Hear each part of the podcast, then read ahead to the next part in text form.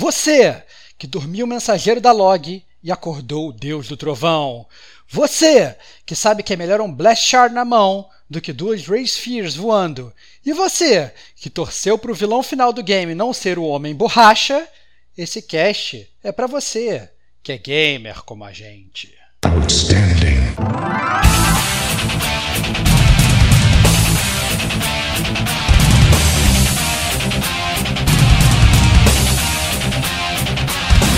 Rodrigo Estevão. Super-herói bom, ele tá no topo de um prédio, a câmera faz um Michael Bay gira em volta. Diego Ferreira. O comentário que eu faço é que você é um pilantra, né?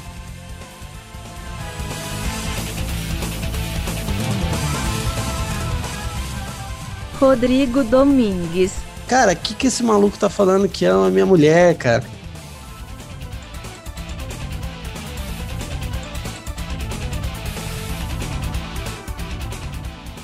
Este é o gamer como a gente.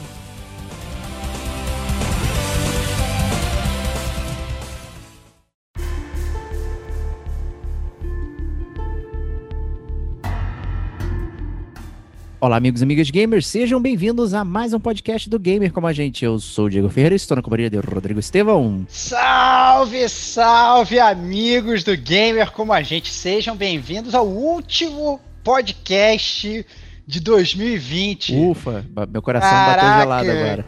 Caraca, não, que isso, cara, que isso, cara. O, o, que ano maravilhoso foi 2020, que ano glorioso pro gamer como a gente. E por que não terminar com um podcast infame?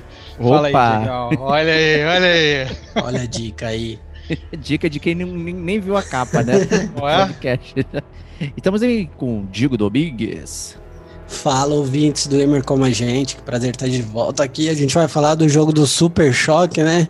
Oh. Foi o que eu fiquei sabendo, daquele famoso desenho da T, do SBT. Prazer, cara, um prazer estar de volta aqui e encerrar com chave de ouro esse cara, ano insano e infame de 2020, né, cara? Digo, digo Domingues, cara, o Cole McGrath do Gamer Como a Gente, cara, que tá com o mesmo de cosplay, dele, cara. cara. Cosplay, cara. Cosplay, cosplay do personagem. Quem conseguiu ver os stories do Instagram aí e postagem no Twitter vai ver essa fotito aí do Cole McGrath do GCG. Né? Então vamos falar de Infamous, ou Infamous, né? Depende do seu nível de, de, de inglês. inglês. Se o seu inglês for muito bom, você fala Infamous. Se o seu inglês for, for meia boca, tu fala Infamous, que foi como ficou conhecido aqui. E se e, for muito ruim, tem o Infamous também. É, isso aí. mas mas eu, eu, eu, eu, admito que é difícil às vezes falar Infamous, cara, porque é uma palavra que a gente não tá muito acostumado a falar. Exato. E o Infamous ficou tão famoso em português que todo mundo fala Infamous. Né, mas é porque eu entendo, né, cara? Porque, porque quando você vai falar uma parada famosa, ela é famous, né? E aí, é. por que não infamous? Só que eles mudam a, sei lá, sílaba tônica da parada. Caramba, mas ainda ouso dizer que tem muita gente que fala infamos, hein, cara? Lembro muito das, das trocas de jogo lá antigamente. O cara, pô, cara, tu não quer tocar esse seu infamos aí no meu pés aqui, não? Quer dizer que o Infamous era um, era um jogo infame também? Era um jogo que ninguém queria lá no longínquo 2009, hein, Stevox? Cara, era um, né, eu não diria que era um jogo, vou até já pra puxar um ponto da pauta pra frente, não é um jogo que ninguém queria mas eventualmente ficou sendo um jogo que praticamente todo mundo tinha. E a galera que tinha é, o jogo fixo acabou querendo tentar passar pra frente pros trouxas que não tinham pego de graça, né, Diego? Olha aí. Né, se a galera lembra aí, né, o jogo ele foi dado de graça né, no, no grande crash do, da PSN, né, onde teve o grande vazamento de cartões de crédito, não sei o que, ficou a base de dados da Sony foi toda liberada, né? Então, como é, como recompensa aos players, né, por terem perdido todo o seu dinheiro, né, elas falaram assim: você pode escolher dois entre esses jogos aqui, né? Um deles era o Infamous, tinha o Wipeout, tinha o Dead Nation, né? E você escolhia lá qual jogo você queria ter e era seu para sempre, né? Um prelúdio ali da, da PSN Plus. Nessa época nem existia em PSN Plus, não existia jogo de é. graça, não existia nada disso, né? Não existia nada Não existia disso. nem PSN Plus BR, né? Não, Olha aí. Isso aí era um sonho apenas. apenas um sonho, né? Mas, né? Então acabou que todo mundo é, tinha esse jogo aí, mas é, era um jogo ok ali na, na nessa verve ali de 2009, hein, Estevão? O que, tinha é. de competição? Pois é, cara, 2009, cara, eu fico até eu fico até meio que encabulado quando eu olho para 2009, eu comparo com os anos atuais, porque eu não sei se eu tô sendo muito saudosista, mas quando eu olho para os anos antigos, eu sempre acho que tinham tantos petardos. Nos anos de, agora não tem tantos petardos assim, né, cara? É, no, o ano de 2009 a gente pôde jogar jogos fantásticos. A gente, no, em 2009, lançou o Uncharted 2. É, lançou Assassin's Creed 3 para alguns, inclusive, melhor Assassin's Creed de todos os tempos. Falei. é, desculpa, Assassin's Creed 2. Ah, bom, é, Assassin's Creed 2 sim, melhor Assassin's Creed de todos os tempos desculpa, Assassin's Creed 2, lançou o Batman Arkham Asylum, olha, boa, começando boa. aí a, a, uma, uma, trajetória do Batman, digamos, digamos, muito visto como o melhor jogo de super-herói de todos os tempos e tal, né, que a gente gravou um podcast sobre o Batman Arkham Esse, inclusive, Asylum. você me enganou, fingindo que não tinha comprado, né, Compra fazendo secreta, um segredinho. Cara. Compra secreta. Compra, compra secreta, cara. É, lançou também o Borderlands, lançou o Dragon Age Origins, uh, né? Olha boa aí. Pedida. Ó, boa pedida pro Diego. Lançou o que, na minha opinião, é o melhor jogo de todos os tempos da história dos Lá vem, cara. já sei. Rock Band, Rock Band dos ah, Beatles. Ah, errei, melhor, errei. melhor jogo de todos os tempos. Mas lançou, digamos que provavelmente seria, na verdade, o início de uma era, cara. 2009 foi quando lançou é um isso. jogo que era que era indie, desconhecido, muito perdido e tá tal. Tá vindo, ali. tá vindo. Tá vindo, cara, que era o Demon Souls. Sabia, cara, sabia. Ele encheu Cara, 2009. Cara, que ano glorioso, cara. Tanto espetáculo. Pra quem gosta de jogo de tiro, cara, Modern Warfare 2 também. Sensa é, marcou uma época esse aí, hein, cara. É, cara. cara Fazia fico... no Brasil. Exatamente, exatamente. Cara, eu fico pensando, cara, quantos petardos surgiram aí no, no, no, ano de 2009, cara. Foi realmente um ano um ano glorioso pros games, cara. Eu, eu bolado, eu joguei até... todos que você falou, cara. Não é possível, cara. Cara, cara você, você jogava muito videogame é lá atrás, cara. Que tu, é mesmo. Tu, tu Isso lembra, que você nem falou tudo, cara. Tem, teve Resident Evil 5. Olha aí, olha Jogamos aí. também. Jogamos também, jogamos em dupla, inclusive, cara. Caraca, meu Deus, cara, como, como caiu. Ou seja, né, não fizemos nada em 2009 além é. de jogar videogame, cara, cara. 2009 foi também um ano glorioso que eu conheci meu amigo Diego, cara. Olha lá, cara. Olha aí, cara. cara. O jogo da vida, cara. Jogo, da vida, jogo da vida, vida, jogo da vida, cara. Então olha só, 2009, cara, que ano glorioso, entendeu? E que ano, que ano maravilhoso para lançar o Infamous aí, né, que na verdade é, acabou, eu diria até que saiu um, pouco debaixo do radar da galera, até porque a produtora do Infamous, que é a, a Sucker Punch, né? Ela era conhecida, mas ela não, era muito conhecida por fazer jogos desse estilo, né? Ela fazia a série do Sly Cooper, então no, no, que começou inclusive no PS2. Então quem não conhece era como se fosse um, um, um bichinho, que era um ladrão, era um, um Arsène Lupin para criança aí, é, é, Arsène Lupin animal para criança e tal, não sei o que. E, e na verdade, o, a Sucker Punch ela saiu um pouco aí da, da, da digamos do terreno de conforto dela para lançar essa IP nova que foi o Infamous e que foi na verdade o início de, de, de, uma, de uma grande IP mesmo, de uma nova era, porque depois do Infamous 1 teve o 2, teve o, o DLC que foi, era praticamente um jogo à parte, que era o First Blood. Festival of Blood. Festival of Blood, perdão. Festival of Blood. É, teve o. E depois teve o Second Son, inclusive, que, by the way, já zerei, já estou pronto para gravar o podcast. Caraca, aí mais um jogo é... secreto, cara. É um pilantra, cara. Jogo secreto, jogo secreto. Já zerei, ainda digo mais, cara.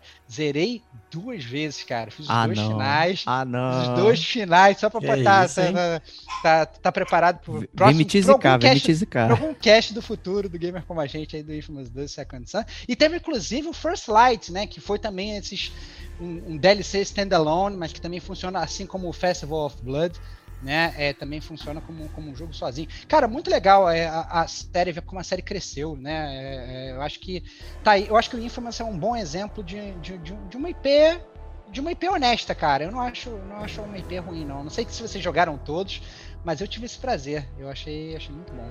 É uma IP sólida aí. É, o é. comentário que eu faço é que você é um pilantra, né? Jogando aí jogos secretos. Né? Mas isso, também. Isso, você falou uma coisa, porra em 2009 foi lançado o maior jogo de super-heróis de todos os tempos, que foi o Batman Arkham, né? O Asylum. Asylum. É, comi, iniciando também uma, uma IP fodido, né? É, e, e, e, a gente já fez, né, o podcast de Marvel, DC e tal. E normalmente quando a gente pensa em jogos de super-heróis, né, a gente automaticamente remete é, a coisas que a gente né, leu em quadrinho e tal, nessas coisas que são facilmente relacionadas né, no, no, imaginário. E a gente nunca pensa que um super-herói pode ser alguma coisa nova, diferente. E, e criado pros videogames, né, criado cara? Pros é, videogames. É, é, é, cara. Porque as pessoas sempre ficam, pô, por que nunca teve um jogo do Superman para o, o videogame, né? As pessoas esquecem Superman 64, que é inacreditável de bom, mas.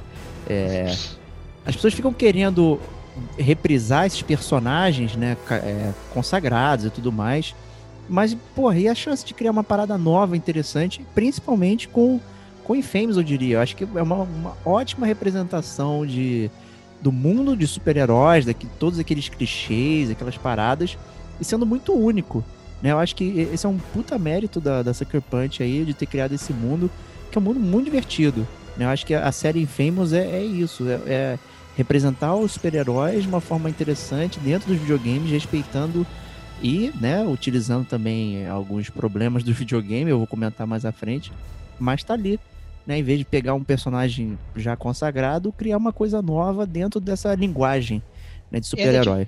Ainda digo mais, já pegando essa, essa carona na sua, nessa tua parada, teve um outro jogo, para mostrar como na verdade a, a Sucker Punch ela mandou bem no Infamous, né? Teve um outro jogo também mais ou menos da mesma época, e não vou lembrar do nome, cara, mas você talvez lembre, vocês talvez lembrem, vocês dois. Era um jogo também que eles tentavam criar como se fosse um super-herói novo, que era um cara que ficava com. Prototype. Prototype, cara lá, Aí, cara. O, o Dig é foda, meu irmão. É, prototype, cara, exatamente. Cara ficar com os braços de, de, de, de, Venom e tal. Esse era muito zoado, cara. Esse era muito ruim. Esse cara. era ruim demais. Era ruim, era, era ruim. muito ruim, cara. Então, olha só, mostra aí, na verdade, que também não é fácil, né? A gente também é, é, fica falando, ah, às vezes quando você vai investir, sei lá, num Batman, num Super-Homem, a galera pensa que vai ser um tiro muito mais certo do que você investir numa IP nova. Então você tem que ter muita coragem para fazer isso, né? Porque você pode dar certo, como foi o Infamous aí, ou você pode dar muito errado, como foi o Pro Prototype, que ao contrário do Infamous acabou meio que morrendo, né? Acho que até chegou a lançar o 2, não lembro agora. Lançou. Mas... E tem Prototype Remaster, tá? Tá bom? É, é, mas é uma bomba, né? Mas esse é o ponto. É, que, é tem Prototype também... Remaster, cara. Darksiders também tem um bando, tem, é uma bomba, só você certeza. gosta. Só é. você gosta. Então, então, assim, eu acho que é, é, Tem que bater palma aí pro Sucker Punch. Eu não sei se o, se o Digo chegou a jogar esses outros aí todos, é, ou ficou só no primeiro. Não, eu joguei, eu joguei o 1, joguei o 2, joguei o First Light é, um pouco, não terminei, e joguei também um pouquinho do Second Sun. O Second Sun, por incrível que pareça, cara, foi o primeiro jogo que eu peguei pra, pra PS4 e até hoje eu não joguei ele, cara. Eu não terminei. Eu joguei 30 minutos do jogo, mas eu achei bastante. É uma vergonha, é uma vergonha. É, é, a vergonha dia. do backlog. backlog é do primeiro dia, cara. Puta é aquele primeiro brinquedo que você compra que é para ser o mais fiel, mas que você mais larga lá. Mas um dia eu vou jogar, cara. Ó, tá aí o desafio para você, porque o Stevox jogou secretamente e eu já pois joguei. Pois é. Então, tá aí, cara. Ó, e tem uma tá super resenha já. do Diego em texto, né? Lá em 2015, quando o Gamer Como a gente tava começando, que eu também escrevi sobre o Infamous Second Sun aí. Então, é, Diego, a bola dever tá na tua de casa, mão. Dever de casa para tu zerar o jogo e participar do cash futuro, que a gente não sabe quando vai vir do Infamous Second Son. Excelente, cara. cara. O bom é que não vai vir esse ano, né? Então a pressão já é menor, né? É, exatamente, cara. semana, semana que vem. Início é, semana ano, que vem. ano que vem a gente grava. Ano que vem. Mas é ano que vem, semana que, que vem. Então, é, basicamente eu, eu joguei o 1 e o 2, foram os que mais joguei, mas é o Gostei bastante do, da época ali. Acho que, como a gente falou, é um jogo de certa forma a gente vai comentar, mas é um jogo honesto. E ele trazia muita coisa legal ali de novo, principalmente de, no sentido de inovador. Embora não fosse tão inovador, o jogo também teve referências de outro. Foi, é, vale o ponto, né? O jogo foi bastante referenciado ao, ao Batman. A história em quadrinhos do Batman, os produtores já falaram muito disso. É, até a própria cidade, a gente vai falar disso. Mas é. O jogo tinha erros e acertos, né? Errinhos bestas, como subir num poste que era dificílimo, mas você fazia tarefas Calma muito aí, piores. cara, não- não queima Olha, olha aí. Olha aí, cara. Mas Eu, Eu tô o- empolgado, né? O Diego tá ansioso, cara. Tá- é Mas é isso, cara. Eu joguei, cosplay, eu joguei, cara. Tá só cosplay. isso. Eu joguei. Muito bom. É o Cole McGrath falando, cara. É muita É, tá emoção. bom, né? É, Muito isso aí. emocionado. Então partiu Feroz então pro bloco número 2, o tradicional bloco da leitura da capa, com os Tevox.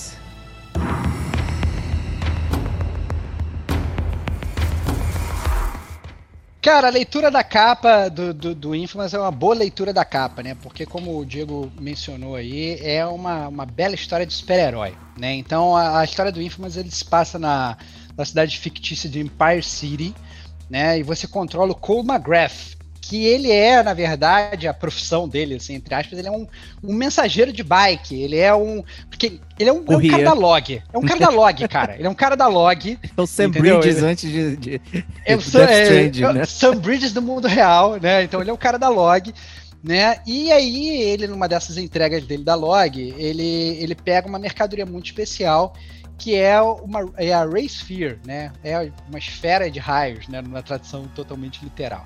Né? E o que acontece é que essa Ray Sphere ela acaba explodindo e detona a cidade toda. Né? A- e aí, como consequência disso, a cidade ela entra num lockdown por conta da explosão. Uma epidemia também toma conta da cidade, o que explica, na verdade, o, o- por que, que aquelas pessoas dali não fogem dali e tal também. E então ninguém entra, ninguém sai de Empire City, né? E obviamente o que acontece é que o crime toma conta da cidade. E o Cole entra em coma, né? Mas, como com todo bom super-herói, né? Já fazendo um paralelo aí com a Marvel, com a DC que, o- que o tava falando, né? É, ao invés de, sei lá, morrer na explosão, ou ficar em coma, ou, ou ficar um vegetal pro resto da vida e tal, ele, quando ele acorda, ele ganha superpoderes, né? Ele ganha os, uns poderes elétricos, né?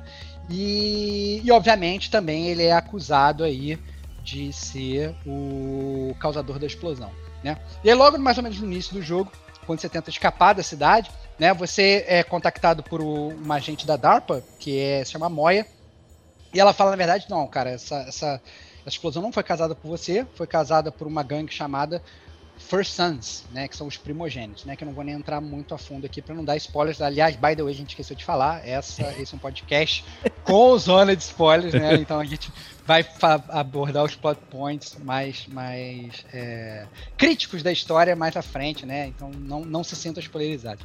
E aí o que acontece é que ele- ele- é, a, a Moya fala isso pra ele, e aí vai caber a você, Cole, né, é, usar os seus poderes recém-adquiridos aí pra investigar esse mistério, limpar o seu nome, ou então se tornar aí o maior vilão que Empire City já viu, né? Então é muito muito curioso, né? Porque é um jogo muito um pouco diferente do que a gente tá acostumado, porque quando a gente fala que é um jogo de herói, ele não é tão de jogo de herói não, porque ele pode ser um jogo de vilão e você pode se tornar um vilão, né, Diego?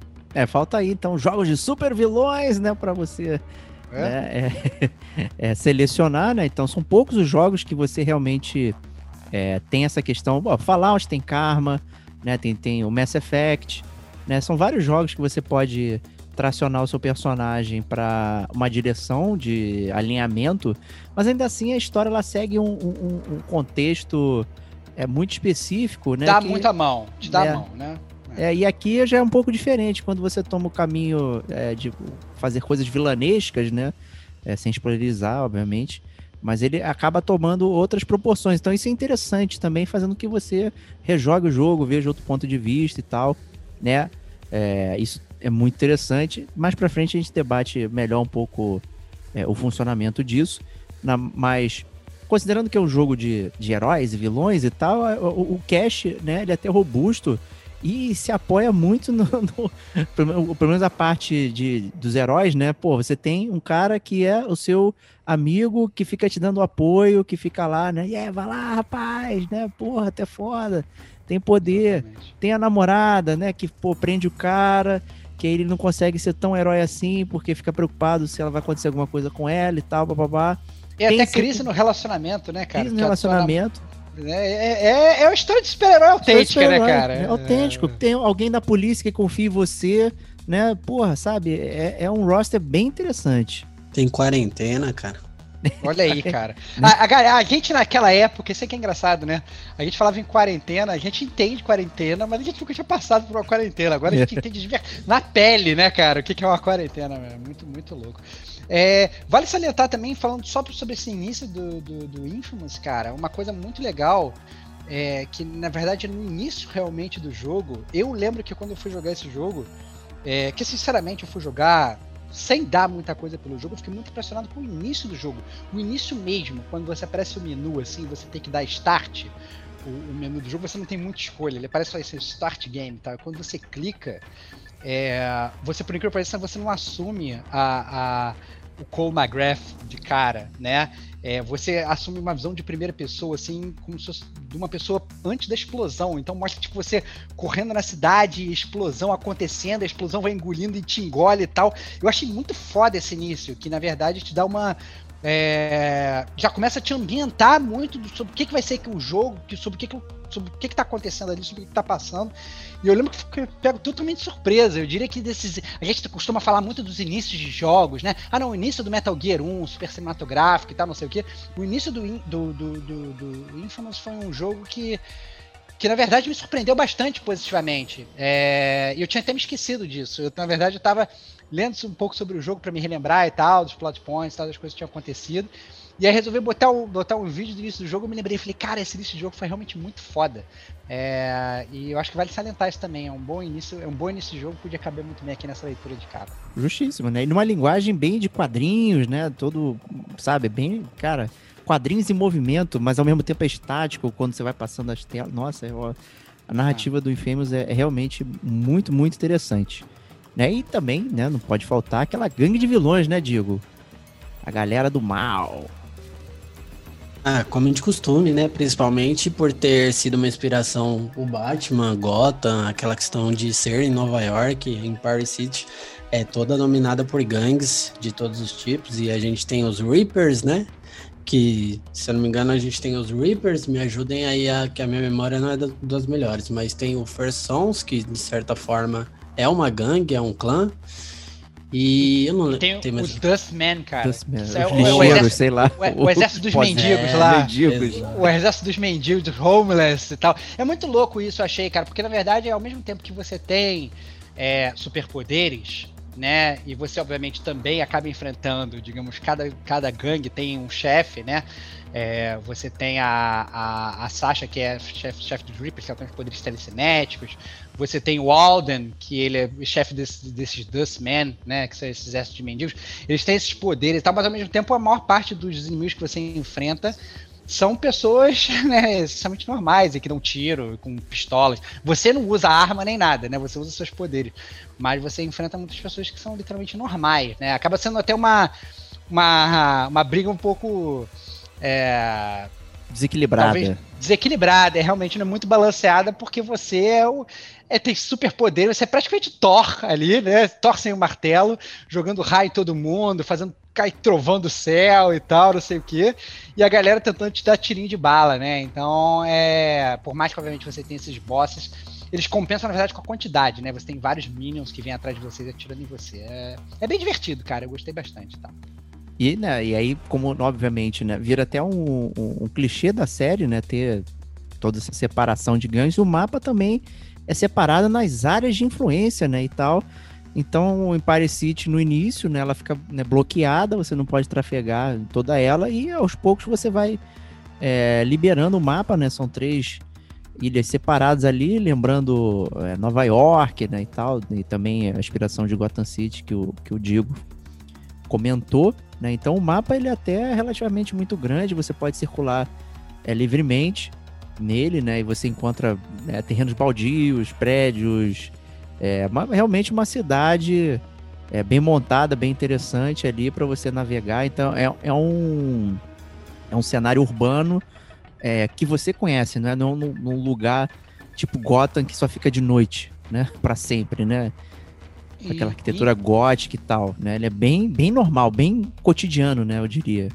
É, e à medida que você vai jogando o jogo, né, que é, é, a cidade ela vai ficando, ela vai mudando. Essa é a grande verdade. Ela não só vai mudando por conta da eletricidade, a gente vai entrar isso mais um pouco mais na parte de jogabilidade, né, que você tem que ir restabelecendo a eletricidade da cidade, mas dependendo das suas escolhas que você faz, né, é muda muito o ambiente da cidade, né? Então a, a, a, a, a cidade, inclusive, ela vai se tornando, se você vai para um, uma escolhas, digamos aí, mais do bem, ela vai ficando, digamos, uma cidade mais limpa, uma cidade mais azulzinha, uma cidade bonita e tal, não sei o que, as pessoas andam na rua, as pessoas batem palma, né? Então, assim, aquela, aquele ambiente vai ficando um ambiente muito mais.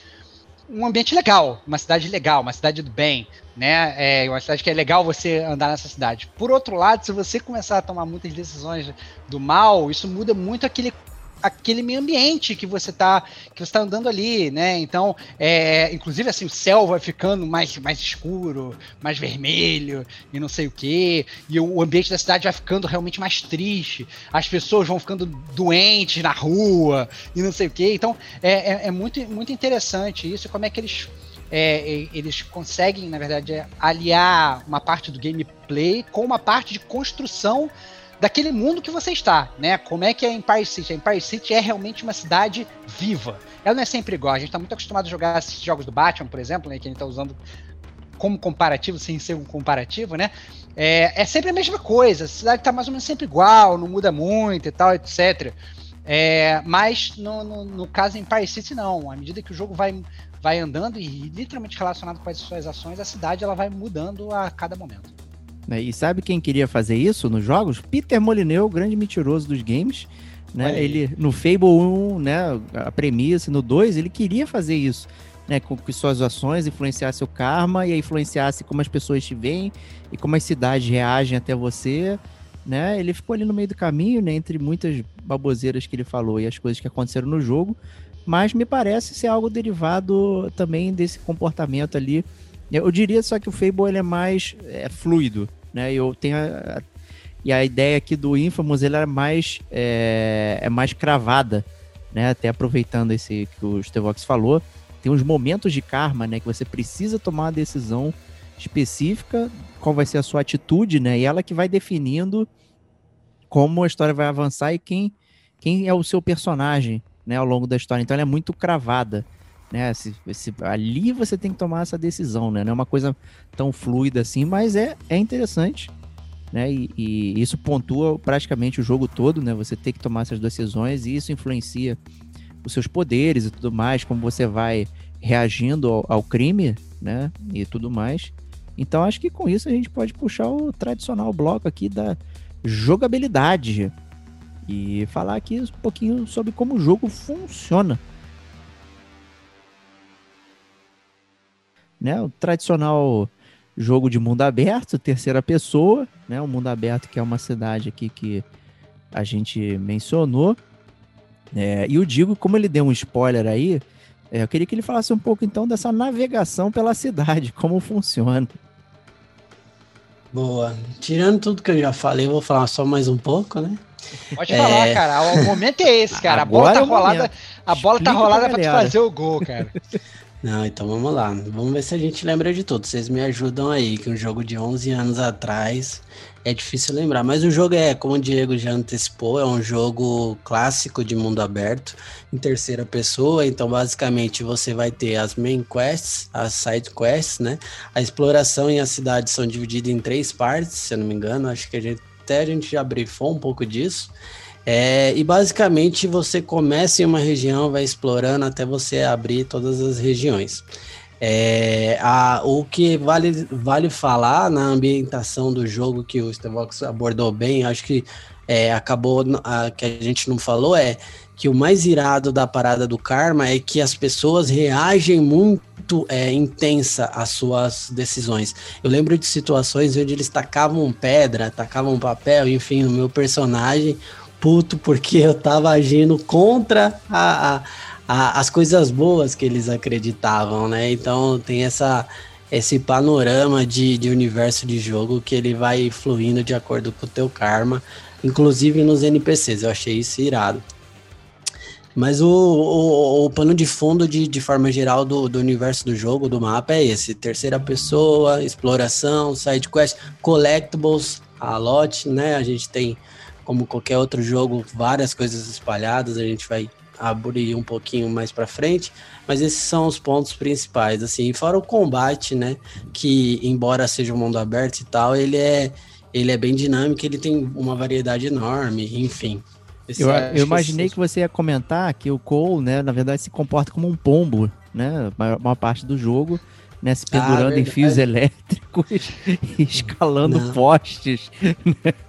É verdade, esse é um ponto que, se eu puder falar já, já que a gente está na jogabilidade, é. a realidade é essa, né? É exatamente a gente, esse. A gente está falando de um jogo onde o próprio Cole faz coisas que nenhum ser humano faria, muito fácil, mas escalar um postezinho que não é tão difícil se for pensar dentro da realidade do jogo. Ele buga tudo, ele sofre para subir um postezinho escalado, né? Mas ele faz parkour a vontes no, no fio elétrico, nos, em qualquer apetrecho que houver ali. Isso que é, é o mais engraçado. Acho que essa talvez tenha sido uma das poucas dificuldades da Sucker Punch, porque eles quiseram fazer uma, uma cidade muito viva e que a qualquer momento você pode fazer qualquer coisa, né? Inclusive o jogo, uma coisa que me surpreendeu muito na época, é um jogo que não tinha loading, né? E eu, na verdade, eu não estava muito acostumado, é 2009 e tal, a gente estava me acostumado. Não, entra aqui uma cena, entra um loading e tal, não sei o quê. E isso não acontecia no, no, no Infamous, né? Você, você ia transitando e, e, ia vendo aquela cidade, ia vendo as coisas acontecendo e tal, e ao mesmo tempo tinha que ser uma cidade funcional, que você tinha que poder fazer qualquer coisa a qualquer momento. Então você tinha que poder subir qualquer lugar, você podia poder escalar qualquer parede. Então você tinha, um, digamos, uns prédios com os canos expostos por fora. Era muito, muito engraçado isso, né? A, encanamento não era dentro da parede, era por fora, assim. Então todo prédio tinha os canos por fora, assim, para você ir escalando e tal. Mas ao mesmo tempo que você você ia é, usando seus poderes elétricos e melhorando seus poderes elétricos, é, essa navegação melhorava muito, né? Porque, é, na verdade, a, o, loop de gameplay funcionava mais ou menos assim, né? A, a, essas três partes da cidade que, que meus amigos camaradas falaram, ela, ela, por conta da explosão, ela sempre começava sem eletricidade. Né? Então você tinha que fazer uma missão para voltar a eletricidade daquele lugar. Depois que voltar a eletricidade, você conseguia usar os seus poderes elétricos para meio que sugar aquilo ali e conseguir navegar. Então, digamos, antes você tinha, sei lá, um, um, um, um trilho de trem que não funcionava porque você não tinha energia elétrica correndo ali. Então você, você, andava por esse trilho de trem. Mas depois que você reativava a eletricidade dali, você quando ficava nesse trilho de trem, você ia meio que ia deslizando. E facilitava, inclusive, a forma como você trafegava pelo mundo né? Fora os outros poderes, né? Então no início você não tinha, você tinha menos poderes, mas você vai andando, vai desbloqueando outros poderes. Você tinha um poder que você fazia um hover, assim, né? Você soltava os raios das mãos, assim, você meio que ia planando e tal. Então, à medida que o jogo ia andando, você ia essas coisas de navegação elas iam melhorando também. Você ia, ia ficando mais fácil navegar, digamos. Você não precisava ficar escalando todos os todos, todos os, os, postes. os, postes da cidade, né? Esse é o arcabouço da série, inclusive, né? Esse, esse esquema vem se repetindo até o último Infamous, né? Todo esse esquema, né? De você fazer alguma coisa para liberar um poder, para ir fazendo é, as coisas devagarinho, liberando a cidade, né? Eu acho que só o primeiro sofre muito disso, porque parece natural você fazer isso, mas de repente você está se repetindo muitas vezes e os minions não param de vir.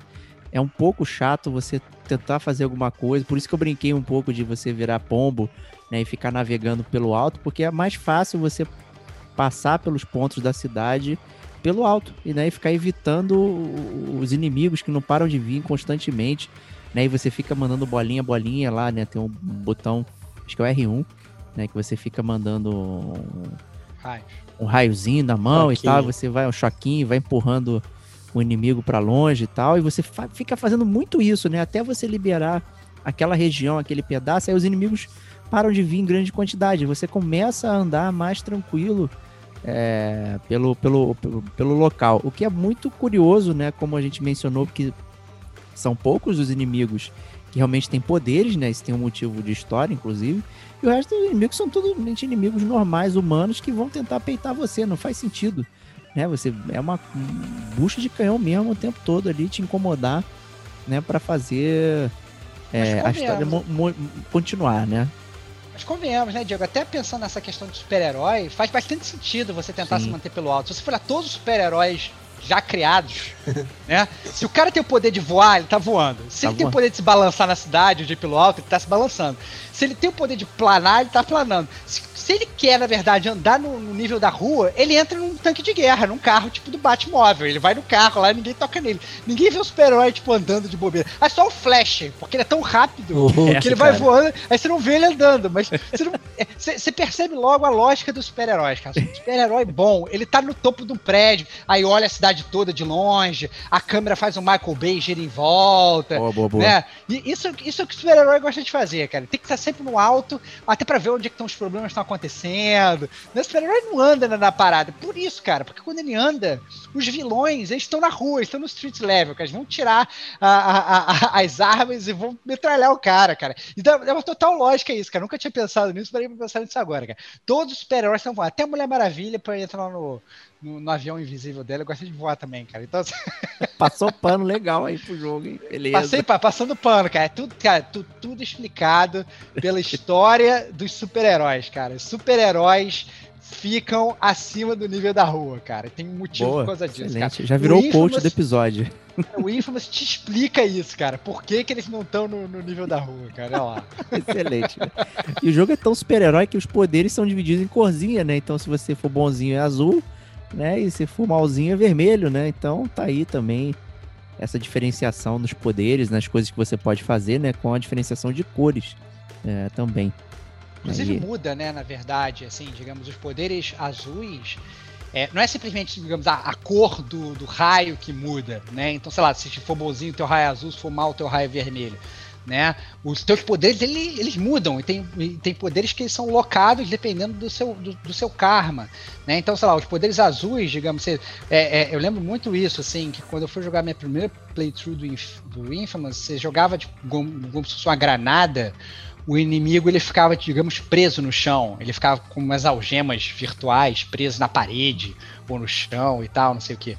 E quando você joga no, no vilão, é, que você não, não se preocupa com nada, sua granada é realmente uma granada, ela explode de vermelho. Eu achei inclusive mais fácil. Porque você sai soltando granada assim, explode tudo, você não quer saber, você não tem que se preocupar com ninguém, que os inocentes da rua estão morrendo, que está do lado, sei lá, de um. De, sei lá, de um barril vermelho que vai explodir, obviamente, né? Com todas as coisas vermelhas dos videogames que elas explodem, né? Você sai jogando granada e tal, as coisas vão explodindo. Eu achei, eu achei divertido esse gameplay, eu achei que muda, inclusive, a forma como você joga. Não sei se o Digo lembra disso, né? É, não sei se chegou a jogar mais de uma vez também, mas a forma como você joga, ela, ela acaba mudando à medida do, do- do- do- das suas decisões, desses poderes, né? Dependendo se você tá com poder vermelho ou poder azul. Sim, eu lembro e o, eu digo que o mais difícil era você fazer o karma bom, né? Essa é a realidade. Porque basicamente você tinha que ter uma cautela ao fazer qualquer tipo de combate, porque senão você pegava muito civil na cidade. E a realidade é que bastou você matar um ou dois por acidente, já sinalizava lá que você estava agindo com karma negativo e já te jogava pra curvinha vermelha. E eu lembro que eu jogava tendenciado todo pra ser o bonzinho, só que nem sempre dava. Às vezes tinha um barrilzinho ali pra explodir e tava rodando civil do. Quem que roda do lado de uma bomba, de um barril explosivo, né? Mas tava ali e surgiu a, a- isso e surgiu esse tipo de acidente. Mas eu lembro sim dessa parada e eu achei que é um dos fatores mais geniais do jogo, assim. Esse cuidado em, em ter dois tipos de núcleos onde você tem que justamente é, se preocupar de acordo com a decisão que você quer ter pro jogo. E eu acho que tem lógica também, já fazendo paralelo com os super-heróis, né? Você tendo superpoderes é muito mais fácil você ser vilão, né? Exato. ser, né? Então, assim, seja, o jogo, ele, inclusive, ele consegue transmutar isso de alguma forma pro gameplay. Né? Então, bem interessante isso. Eu tô, na verdade, o, o podcast está abrindo várias, vários insights sobre, o- sobre, Exato. sobre o jogo que eu, na verdade, na época, quando eu joguei, eu não tinha pensado. Mas essa é a grande verdade. Você, você super-herói ser super-herói é muito mais difícil. Né? Você tem que se preocupar com a moral e com as pessoas e tal. E quando você é vilão, você não quer nem saber. Você vai explodindo todo mundo e o jogo acaba sendo, ficando mais fácil nesse sentido. A não ser que você seja o Superman no filme dele aí, né? Do Ah. Henry Cavill, né? Que ele enfrentar lá a galera em Metrópolis, ele não tava nem aí, mano. Tava destruindo tudo, né? E tiveram que fazer um, É como- um retcon Como super-heróis pra- japoneses. Super-heróis japoneses, né? Que vão defender a cidade do- dos monstros, eles colocam seu próprio robôzão e vão destruir a cidade junto, né? É aí, É verdade, junto, caminhar ocorre junto. também. Ocorre caminhar também. junto. Verdade. Ah, mas muito bom. Né? Tem, Mas isso e- eu achei, só fazer um pequeno parênteses, Diego. É, eu achei que essa observação que o Diego falou é muito boa, na verdade, da questão do karma, porque é, quando a gente pensa no karma no jogo, como você bem salientou no início, é, a gente tem essas lições grandes, digamos, que vão definindo o seu karma.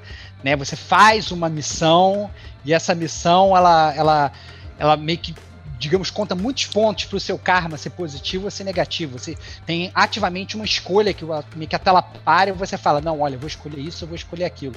Mas durante o próprio jogo, você tem mini escolhas que você faz à medida que você vai jogando, né? Como falou o Digo. Então, assim, você tá andando, aí tem uns caras, é, sei lá, pro- uns civis protestando contra os heróis, né? Contra pessoas com superpoder e tal, falando que aquilo não é natural. Né? Se você for um cara bonzinho, você vai aceitar lá aquelas pedras, você vai fugir, você não vai fazer nada. Mas se você for um cara que quiser meio vilão, só soltar uns raios ali, né? Você mata aquelas pessoas Olha e aí. automaticamente. Então, automaticamente não quero ver protesto, não. Eu que mando nessa cidade. Pum. Quem, dá, dá aquele cala-boca ali, queima aqueles protestos, acaba com a liberdade de expressão da galera e você ganha. Você ganha um evil karma, né? Você ganha um karma maldito, simplesmente, né? Fazendo uma ação em game super normal, né? E, e você tem essas microações, até a pessoa doente na rua, uma pessoa caída na rua. Você consegue, sei lá, matar aquela pessoa ali, dane-se, né? Você. Darwin, você tá, tá, tá morrendo, você merece morrer, você é fraco. Tá, você mata aquela pessoa, ou então você usa seus poderes pra curar aquela pessoa. Muito divertido isso, como é que funciona no jogo, né? E, e, é, como fazendo, às vezes, pequenas ações, você aos poucos você vai construindo ali é, a- o seu karma sem você estar usando, digamos aí, uma grande missão de história, né? É, pois é. A minha impressão é que, apesar de ter isso, é, essas coisas pouco influenciavam né, em quem você ia ser, né? Porque já que as decisões do, do Karma Moments é que você ganhava muita coisa, né? Então, tipo, eu, eu comecei, inclusive, a ignorar. É, Aí eu não sei o que é pior, né? Não tomar decisão nenhuma talvez seja pior do que tomar Olha alguma aí, decisão. cara. Né? Diego, o super-herói em cima do muro. vai só, vai só, literalmente em cima do Wall muro. Vai andando, por, vai andando por todos os prédios, ignorando o que acontece lá embaixo, cara. Excelente. Super-herói planta, cara. É o super-herói que não quer, gosta de side quest, né? Olha aí, cara, que loucura. cara. Mas é isso aí, né? O, o, o jogo é tradicional, né? Você ganha XP, vai evoluindo o personagem, melhora os poderes, né? Tem todo esse, esse negócio aí, né? Você tem esses momentos de karma, como a gente já mencionou algumas vezes, que você seleciona uma atitude e às vezes isso bloqueia missões, né? Então, pô, se fizer atividade tal, você não vai poder fazer a outra, né? Porque, obviamente, elas são mutuamente excludentes, então é até legal por isso que você re- refazer o jogo, rejogar, para você poder ver esses momentos diferentes né, da jogatina, então isso é mu- muito legal. É, E tem um ponto merda, na verdade, sobre a jogabilidade que eu esqueci de falar, cara. Que é o ponto que, na verdade, para aquelas pessoas que gostam de platinar e de fazer tudo. Nossa, eu fiquei muito puto com o jogo nesse momento, porque pra você ganhar XP, tudo que você faz no jogo você ganha XP, né? Dá raio, mata as pessoas, manda XP, faz missão, ganha XP e tal. Mas tem uma parada aqui no jogo que eles chamam de stunts, que é, digamos, as acrobacias, talvez, né? São, são umas coisas que você faz no jogo, tipo, sei lá, é, matar um- 20 vilões pendurados de um poste. Você tem que estar pendurado no poste, você tem que estar matando os inimigos pendurados do poste. E, e aí isso te dá, na verdade, um bônus de XP. E você tem, digamos, no seu menu uma lista de stunts para você fazer. Obviamente, se você quiser fazer todo jogo, você tem que fazer todas as stunts. E tem umas que são chatas pra caceta. Que, ah, não, é detonar tal tipo de inimigo usando tal tipo de poder e tal, não sei o que. Nossa, isso sim, eu achei uma coisa que ele- o desenvolvedor, o pessoal da Circle Point criou para tentar inflar o jogo de uma forma totalmente arbitrária. Ele não precisava dessa parada. O jogo poderia ser, na verdade, muito mais ampassão, poderia ter criado alguma outra forma de dar XP, mas não, eles criaram esses instantes ali que eu lembro que eu, eu fiquei meio chateado enquanto eu jogava o jogo. Eu falei, nossa, que, que bad essa parada. Aí tem um negócio de voar também, decolar, né? Usar o poder lá no céu. É uma porrada de coisa. Parece aqueles troféus de antigamente, né? Que o cara não sabia o que botar, e aí criava essas paradas que tinha no jogo, mas que provavelmente você não usava porque os combates podiam ser resolvidos de outra forma, ou a sua travessia, né? Então ele colocava algo específico, pô, faça assim para você ganhar tantos pontos, né? Isso aí é completamente anti-design, né? Se você não tá usando no jogo para enfrentar os combates, porque o combate não tá desenhado para aquele estilo que o cara quer que você use, né? Então, é, não adianta. Isso é realmente mas é um extra, né? Também não é obrigatório você fazer isso é. e tal. É, é o, o completionista é, um, do completionista. É, é, exatamente. Aquele cara que quer fazer, quer fazer isso tem que. É meio complicado. E na verdade, até também falando do próprio do combate, antes que eu esqueça também de pontos ruins do jogo, né? Apesar do jogo não ter loading, como eu falei, que na verdade é um ponto altíssimo na minha opinião. É, ao mesmo tempo, como você enfrenta muitos inimigos, os inimigos são muito fracos, porque são seres humanos normais, e tem sempre muitos inimigos na tela, o que ocorre no jogo, que na época não era o problema, mas eu acho que talvez uma pessoa começar a jogar hoje, ela pode sentir mais esse problema. Você tem umas quedas de frame no jogo, quando tem muito personagem na tela, e você está disparando muito raio. E, na verdade, o jogo tem uma mecânica que um raio, você vai pegando os upgrades, que o teu raio ele linka no, no cara do lado, e o cara do lado explode, e você tem muita explosão ao mesmo tempo. Você. É, é, como o Diego falou, um negócio que você vai meio que. Você mira com, com, com com, sei lá, com L2 ou com R2, você vai apertando R1, assim, você vai tá, tá, tá, tá, tá, tá, tá, tá soltando tanto raio assim ao mesmo tempo, fica muita coisa na tela ao mesmo tempo, explodindo ao mesmo tempo, inimigo te atirando ao mesmo tempo, então às vezes você tem umas quedas de frame, né? É, e na verdade isso era meio que normal na época, mas hoje, se esses puristas de hoje forem jogar, falam, oh, olha, não consigo jogar com esses tantos FPS e cacete A4 e tal. Então isso pode muito acontecer a galera criticando isso, mas era muito comum e tal, e é obviamente algo que tem que ser comentado aqui, já que a gente tá fazendo a resenha do jogo literalmente, como falou o Digo aí, 11 anos depois do lançamento. Eles têm uma coisa também do gameplay que me veio à mente agora, se eu não tiver comendo bola de ser do 2, ou, ou, ou, pelo menos do 2, é que a gente tinha que fazer a carga da eletricidade, né? Tinha hora que o nosso poder acabava e a gente tinha que sugar a energia de carro, de poste, para poder voltar a soltar o choquinho, né? Então era uma parada que você ficava lá, sentia um humano de novo, um bosta. Era uma bateria. Você é, era uma, bateria, você era grande Duracell, cara. Era você aquela era teia. Trocando o, o estojinho de, de teia do Spider-Man, né, cara? Era é. esse momento. Você, então, você era, um... era legal. É verdade, cara. Você era um grande, uma grande pilha Duracell, né? À medida que você ia que você ia gastando seus poderes, você tinha como se fosse, digamos, lá em cima, inclusive, né? Na, tua, e era inclusive a tua barra de energia, né? Era uma coisa assim, você começava. À medida que você ficava sem eletricidade, você ficava ficando meio fraco né? Verdade, e aí, a tela, né? A tela também dava uma tela, escurecida. A tela dava uma escurecida e tal. Então você tinha que toda hora indo atrás, sei lá, de uns geradores, ou de não sei o que, se sugava, tinha um botão que você apertasse, você sugava a eletricidade para poder usar os poderes. Bom ponto, Digo, tinha esquecido desse parado. E, e, e, você também tinha a opção do combate mano a mano, né? Que era para você nunca fazer isso, né? Então. Exatamente. Não era, não era uma boa opção você sair na mão com os caras, então você tinha que estar sempre atento a poder né, recarregar e tal. Então era sempre mais fácil é você ficar né, fazendo o tirinho, né, over the shoulder, né, mira com um, joga bolinha lá direto o na galera. De cima, lá do de prédio, cima, ó. O verdadeiro pombo, pombo. É estilo pombo, subiu no poste, cagando, na cabeça. cagando na cabeça de todo mundo. É isso aí, Muito cara. Bom. Melhor opção pro Cole McGrath, porque tem horas que ficava chato, isso eu tenho que falar. Tinha horas que navegar pela cidade, isso me incomodava muito, cara. De, de ter que ir, é ter que ficar derrotando verdade, a galera. É porque, na verdade, esse é o ponto. Eu acho que ele era um jogo que ele tinha um mapa absurdamente maior do que a gente estava acostumado para a época. Sim. E você pegava muitas missões, isso também talvez seja um pontinho contra, missões que faziam você às vezes se deslocar para uma ilha que você já tinha zerado. Tinha que voltar para aquela ilha ali e tal, não sei o quê. E a verdade é que por, por bem ou mal, a, navegação com eletricidade na cidade era uma navegação muito mais rápida, mas o Colmagrath não é super-homem, não ia voando, né? Então você tinha ainda ali que perdia um tempo indo para uma missão, ou, ou, na própria missão indo de um ponto A para o ponto B. E aí eu entendo isso que o Diego está falando, acaba ficava, ficava, ficava sendo um pouco mais lento, né? Isso até foi corrigido nos jogos subsequentes, para ser bem sincero. Né? No 2, no Second Sun, por exemplo, esse tipo de, de, de nossa, essa condição é maravilhoso correr pela cidade, dá pra fazer é. muita coisa. É, isso eles mudaram muito, eles perceberam que isso era, na verdade, eles aprenderam com o erro, né? Isso claramente era um erro do, do, do Infamous aí, do Infamous 1, essa, essa, digamos, essa navegação pela cidade, né? Era um pouco mais lento do que deveria ser. E uma coisa que não pode faltar em nenhum jogo de mundo aberto é colecionável, né? Tem que ter, né? Pode. Tem que ter tranqueira para pegar. É, cara, mas eu acho que a tranqueira do. Ao contrário, por exemplo, do Assassin's Creed 2 que a gente comentou no bloco de abertura, que você tinha colecionáveis que não queriam dizer absolutamente nada, ficar pegando as peninhas e era insuportável, e para absolutamente nada, né? É, no, no, no Infamous você tem essencialmente dois tipos de collectibles, e são dois collectibles bons que você tem vontade de, de, de, de, de seguir, né? Você tem os Blast Shards. Os Blast Shards é a Ray Fear, ela meio explodiu, ela soltou shards pela cidade inteira, literalmente. Né? Então você tem, na verdade, shards escondidos, presos na parede e tal, algumas missões que você tem que fazer para pegar Blast Shards e tal. Então você vai pegando.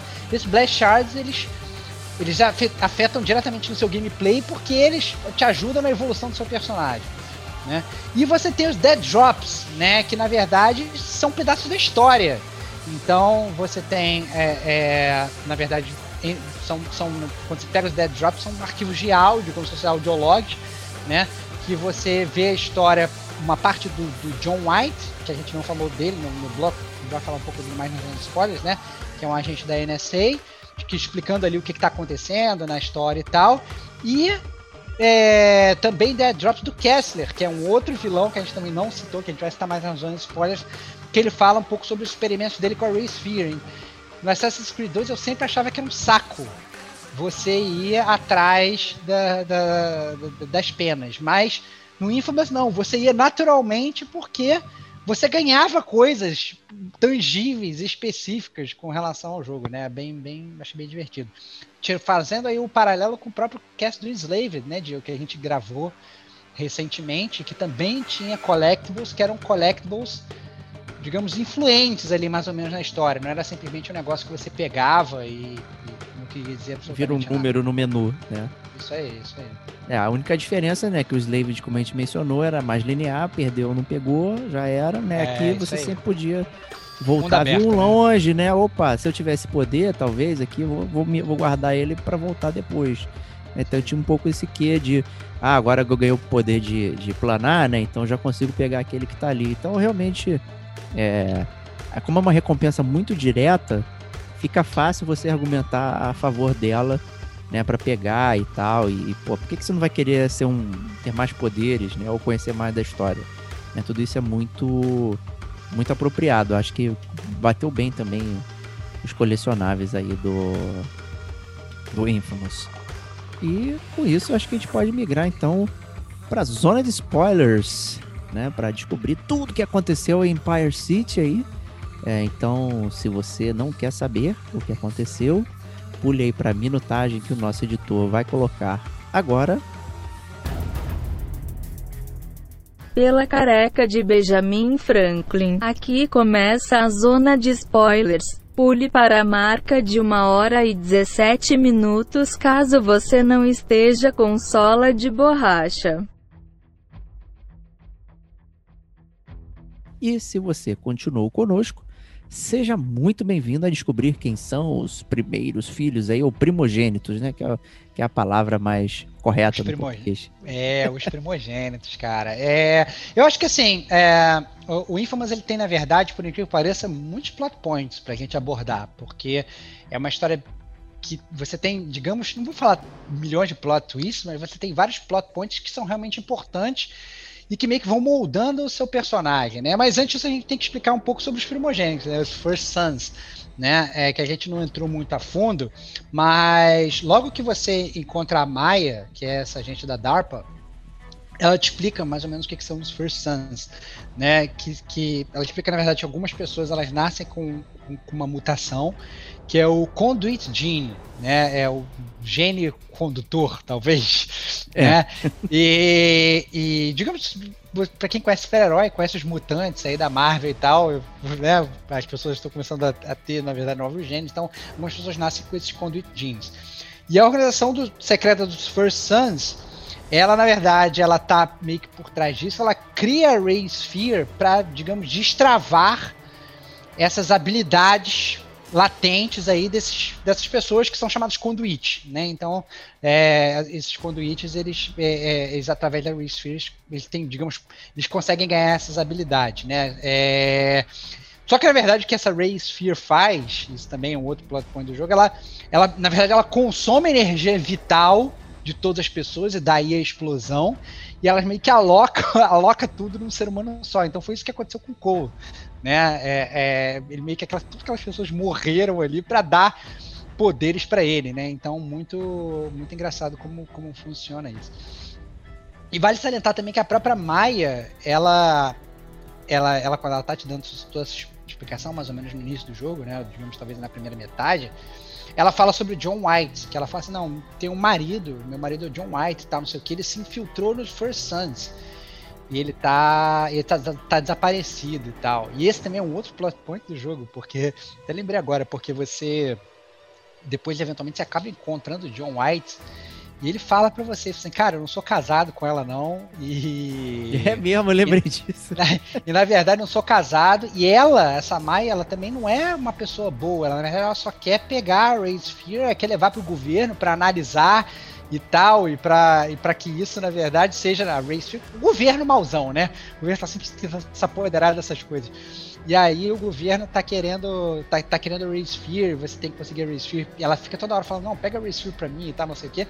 Então ela tem uma agenda própria que o próprio John White depois fala, não, cara, vamos, vamos fazer outra parada com essa Race Sphere. Então, é, digamos, talvez o primeiro plot point do jogo, mas é o plot point que é o seu norte, né? Porque essa é a sua missão inicial. Ela vira para você e fala assim, cara, vai atrás dos First Sons, prova que eles estão atrás da Race Sphere, e aí com isso você vai limpar o seu nome né? Então é, acaba sendo, digamos, o primeiro o primeiro plot do jogo que é o que vai encaminhar aí, digamos, a carreira do Cole durante o jogo. É, eu achei interessantíssima essa parada da, da Race Fear, né, de consumir é, as pessoas e dar o poder para uma ali, né? É, é, é, bem chocante quando você descobre isso aí. E você fica pior, né? Pensando ali, eu, como player, pelo menos, tipo, caralho, maluco, eu, eu virei um um herói, ou, né, eu provavelmente joguei como herói, com certeza, e, e a custa dos outros, né, isso é horrível, cara, é, é um peso enorme, um fardo absurdo para você carregar, né, e, e, cara, uma merda. Então eu achei muito legal você descobrir isso e, e, e aí chega nesse ponto que você é um joguete, né, é um joguete da, da do que tá acontecendo. Sempre, né, cara? é um super-herói sendo manipulado. É raro a gente ver essas paradas também, né? Geralmente os super-heróis se colocam, né? Acima da lei e tal, não sei o que, fazendo a lei com as próprias mãos e tal. Mas a gente tem esses casos também, né? Eventualmente, acabam os super-heróis também são, são humanos, né? E eles podem ser manipulados e meio que isso está acontecendo com você, pelo menos em grande parte do jogo do, do Infinite. É verdade. É, outro plot point importante do jogo é com relação ao Zeke, não sei se o Digo ele lembra disso, né? Mas o Zeke acaba que é o seu, seu brother, né? É o seu grande amigo durante, durante o jogo. Ele vai te ajudando a fazer as missões, te dá side mission e tal e tudo. Mas o que vai acontecer à medida que você vai prosseguindo o jogo e você começa a ficar famoso e com vários poderes e tal, o Zeke é um cara muito humano também. Ele começa a ficar com ciúmes de você né? Ele começa a ficar cada vez mais enciumado, ele chega a, a, a, ao ponto dele, dele, dele tentar usar a Ray Sphere para para si próprio, não consegue, e depois ele pega, inclusive, ele dá pro Kessler, que é, digamos, o grande, o grande vilão do jogo. Eu fiquei muito surpreso, eu achei, na verdade, muito humano do Zeke. É uma coisa que você, você como herói, você vendo o jogo, você fica, porra, Zeke, tá de sacanagem e tal, não sei o que. Mas quando você para pra analisar só o Zeke, é um sentimento muito humano. Eu não lembro se o Digo. É, é, o que, que, eu queria saber o que, que o Digo sentiu quando ele viu essa parada. Não sei se você lembra dessa parada, cara. Eu lembro, pô, não tem como esquecer. Eu acho que o ponto é que a realidade é que é chocante, né, com o gameplay, porque o jogo te, te introduz muito bem nessa premissa de decepção. Porque basicamente o jogo te conta é, toda, é, to, ao longo do jogo que ele é teu melhor amigo, é o cara que é o padrinho do teu casamento e tal. E, e, humaniza dessa forma, né? Que é aquele amiguinho que no trabalho você tá crescendo e acaba que fica invejoso, né, cara? É o amiguinho ruim, bom mais ruim, cara que tem o, o ego inflado de certa forma ou contagiado pela conquista do, do outro amigo ali. E basicamente o que acontece é isso. O Cole ele vai vai conseguindo progredir e de certa forma vale salientar que com muita ajuda do Zeke, porque o Zeke é o, o, o, coach ali, né? Mesmo que sem poder, ele vai direcionando o Zeke de certa forma e ele começa a abrir os olhos no sentido de que, pô, cara, o cara tá tá, pô, virando o queridinho da cidade e eu não tenho nenhum poder. E aí, e aí bate aqueles cinco minutos ali de oportunidade e, e aflora, né? Todo o sentimento interno, talvez, que ele tinha ali de ter. É, de ter uma vontade de também ser um super-herói e acaba decepcionando o, o próprio amigo dele, que é o Cole. Então é, é uma parada muito interessante para a história do jogo, para plot, principalmente por causa dessa, desse nível de surpresa, né? Eu gostei bastante dessa, de, dessa ação, dessa cena em si, do acontecimento. É, e ser traído pelo melhor amigo e tudo mais ali no acesso de inveja, né? É, cara, tudo clichê de quadrinho, tudo, tudo casando muito bem ali, funcionando legal, é realmente interessantíssimo. Eu, eu confesso que eu não esperava esse tipo de coisa, achei que ele é, ia te defender até o final. Ali, principalmente, como o Digo falou, que é, pô, o cara tá, tá. É o seu copiloto, né? O coach tá, ele tá vivendo a vida do, do Cole através. É, a vida dele através do Cole, tá voando, fazendo as paradas, né? Realmente. É, eu não achei que isso ia acontecer, então foi uma surpresa para mim. Eu fiquei bem, bem, bem basbacado. Gostei bastante. É, uma coisa, na verdade, que essa sim eu não estava esperando de forma alguma e fiquei totalmente embasbacado é, na verdade, a, a morte da Trish. Né? Em um determinado momento do jogo, você tem uma missão, né? E, e na verdade, nessa missão, ele inclusive te dá a escolha de você ser bonzinho ou mal, né? E aí você tem que, acho que são os médicos que, na verdade, é poucos médicos Seis médicos. cidade os, médicos, é, os médicos estão sendo jogados da cidade, jogados dos prédios, uma coisa assim, né, Digo? Isso, são dois prédios e de um prédio tá a Trish e no outro são acho que seis médicos que estão para Você tem que um teste de dualidade ali, né? É, você tem que, você tem que decidir se você vai ser o bonzinho, você vai deixar a sua namorada morrer e vai salvar os médicos, ou então se você vai seguir o caminho do mal, digamos, deixando todos os médicos morrer e salvar a sua, a, a, sua namorada. Assim, o que é muito louco, na verdade, porque se você for parar pra pensar no, no, no jogo, isso eu achei muito legal depois, quando eu joguei a segunda vez, eu, eu entendi, né? Quando eu joguei primeiro no, no, no Good Karma, lá quando eu era bonzinho, eu salvei os médicos, a Trish morreu, eu tava fazendo, na verdade, digamos, esse caminho do bom menino, né?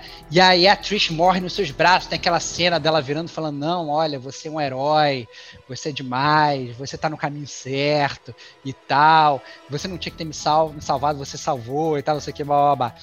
Mas se você, no meu segundo gameplay, quando você opta por ser o malvado e você tenta, vai salvar ela, você na verdade você não consegue salvar ela, porque ela, acaba, ela tá disfarçada de médico ela acaba morrendo de qualquer forma. Então, mesmo que você escolha ser malvado, você não consegue salvar ela. E o pior, quando ela morre nos seus braços, ela fala que você é um babaca, que você que ela, que ela te odeia. Ela literalmente fala, tipo, I hate you e tal, não sei o quê. Ela fala, não, você tá usando seus, seus poderes com, com benefício próprio e tal, lá, lá, lá. Ela acaba com você e tal. Eu achei, eu achei muito louco isso, e é. A gente meio que não está muito acostumado a, a, a, ver esse tipo de reação. Né? Uma reação que, na verdade, é uma reação.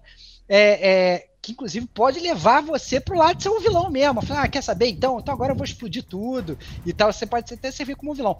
Sendo que, obviamente, até quando você mesmo papo de herói, quando você quando está no seu a caminho de herói, quando a sua mulher morre e tal, não sei o que, você também, ainda assim pode ser levado por esse caminho ruim, né? Não, agora eu vou querer vingança, agora eu quero sangue e tal. Eu achei muito louco, achei muito, muito engraçado, porque era uma dualidade que eu não achei que o jogo ia ser profundo a esse ponto. Eu gostei bastante desse plot point aí da, da, da morte da namorada, né, Diego? É inevitável, né? A, a morte dela, isso é legal. Isso é, como você falou, isso é, você vê pouco em histórias de de super-heróis, assim, normalmente quando né, a namorada, o par romântico morre, né, são poucas ocasiões, ele sempre dá um jeito de voltar, né, e tal, é, praticamente não serve para catalisador de quase nada, né, talvez a única moça aí que morreu foi a Gwen Stacy lá, com Homem-Aranha, né? Ainda assim ela voltou, né? De, de várias formas. Então, assim, muito complicado quando você utiliza um personagem que é um par romântico é, como catalisador de decisões futuras, né? E, e ainda por cima dessa forma que o Infamous usou, é, de que você não tem opção, né? O, o, o, vilão vai fazer lá, né? O que tem que fazer e a Trish vai morrer e não importa qual, qual é a sua inclinação moral, né? E, e é isso é, é, muito interessante, que é muito determinístico, né? Por mais que você escolha é, coisas, tem coisas que você não tem é, como evitar, né? E eu acho que isso que é o, o, o dilema do super-herói, né? Tem uma hora que ele não vai conseguir é, fazer, independente se ele tem um milhão de poderes ou não. Né? Essa a impotência de, de resolver algo. Né? O super-homem página terra aí, né? Você, ele nunca vai conseguir resolver as paradas. Eu acho que isso que é interessante, é isso que torna o, o super-herói mais humano, né? Mais herói. Né? Então isso eu acho bem legal. Curti bastante. E é, já estamos indo pro final, né, Estevão? Quase, quase, quase, quase, no final, na, na, bica, na bica do final, na bica do final.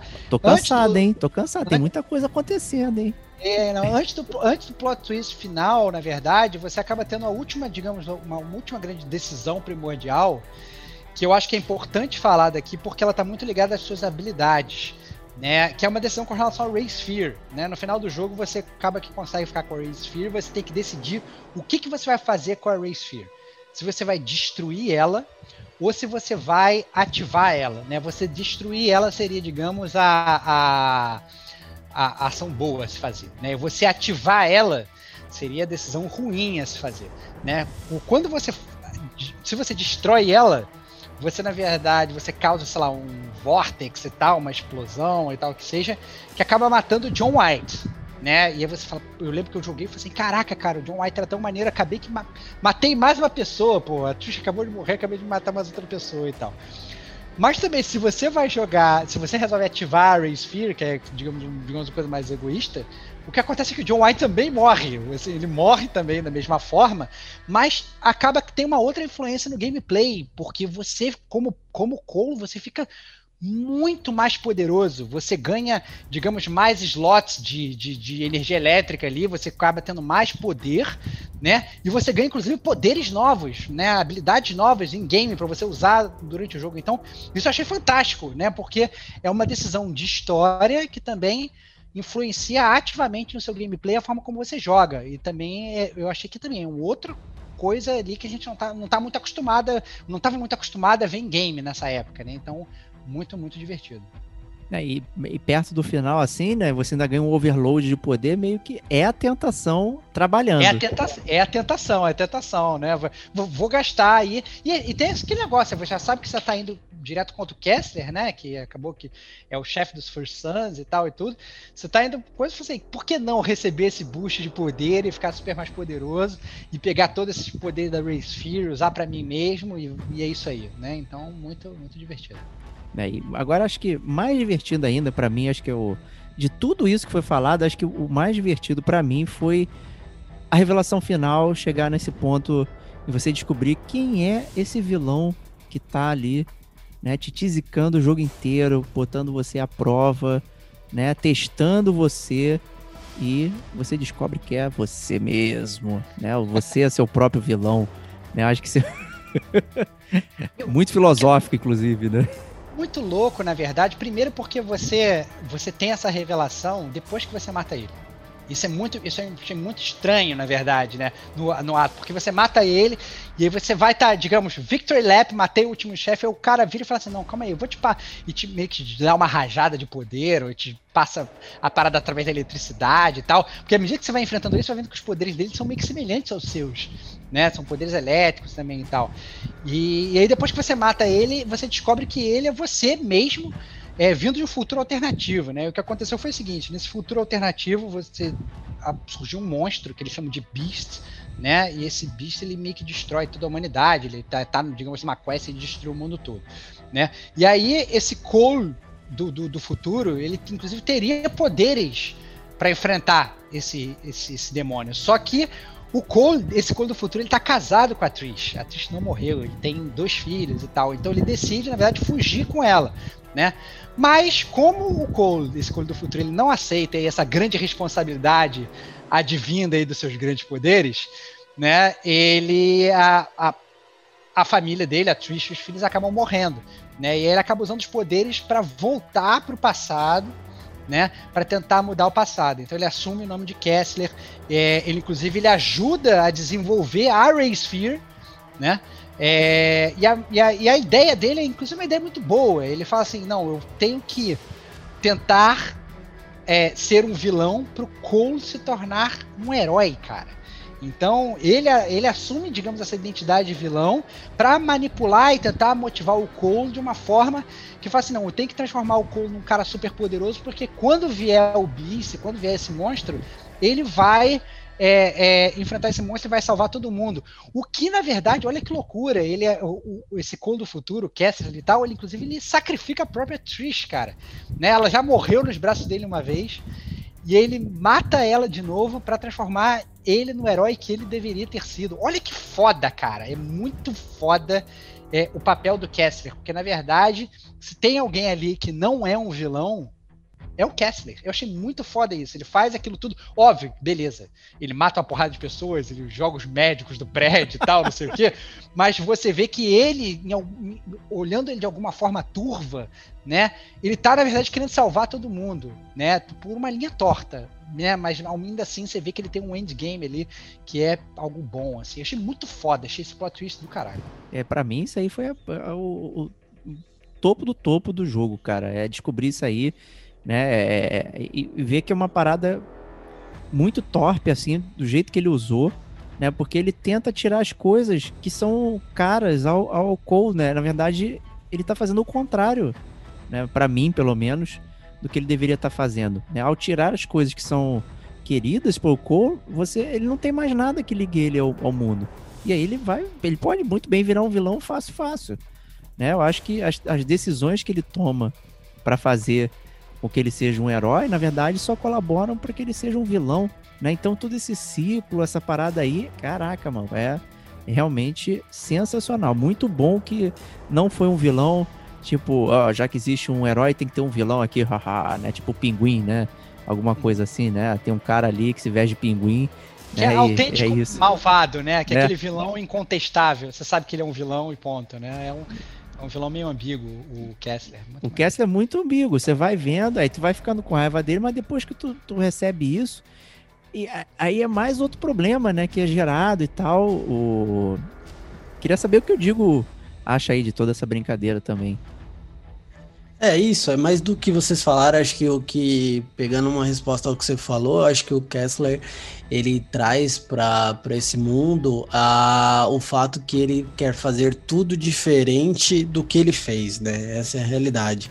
Então, tudo que ele fez, que foi amar a Trish, é, tratar as coisas como ele tratou, se ele, fez, se ele fez tudo aquilo e deu errado no mundo dele, ele não se tornou essa pessoa, não teve essa força para combater a fera, a que estava ali destruindo, é, obviamente ele foi tentar o contrário, então ele foi 100% radical, ele virou a chavinha e falou, cara, eu vou, ter, eu vou ser o cara totalmente diferente das decisões que eu tomei.